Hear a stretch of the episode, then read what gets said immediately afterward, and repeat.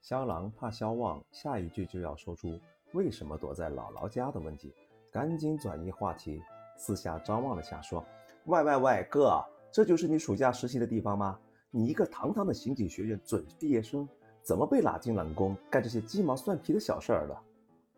肖郎说的没错，信息采集室的立面墙壁上纵向贴着刻度标尺，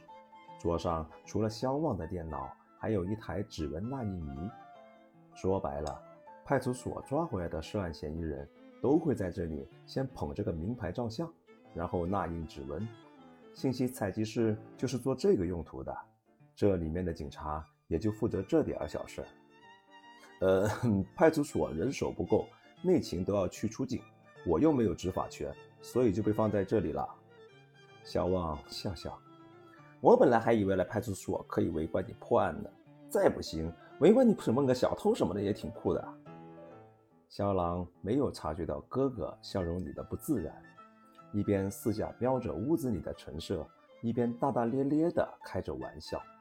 看来这儿的事儿不多，咱们是不是可以提前下班，溜出去一起吃个饭呢？唐当当说他请客呢，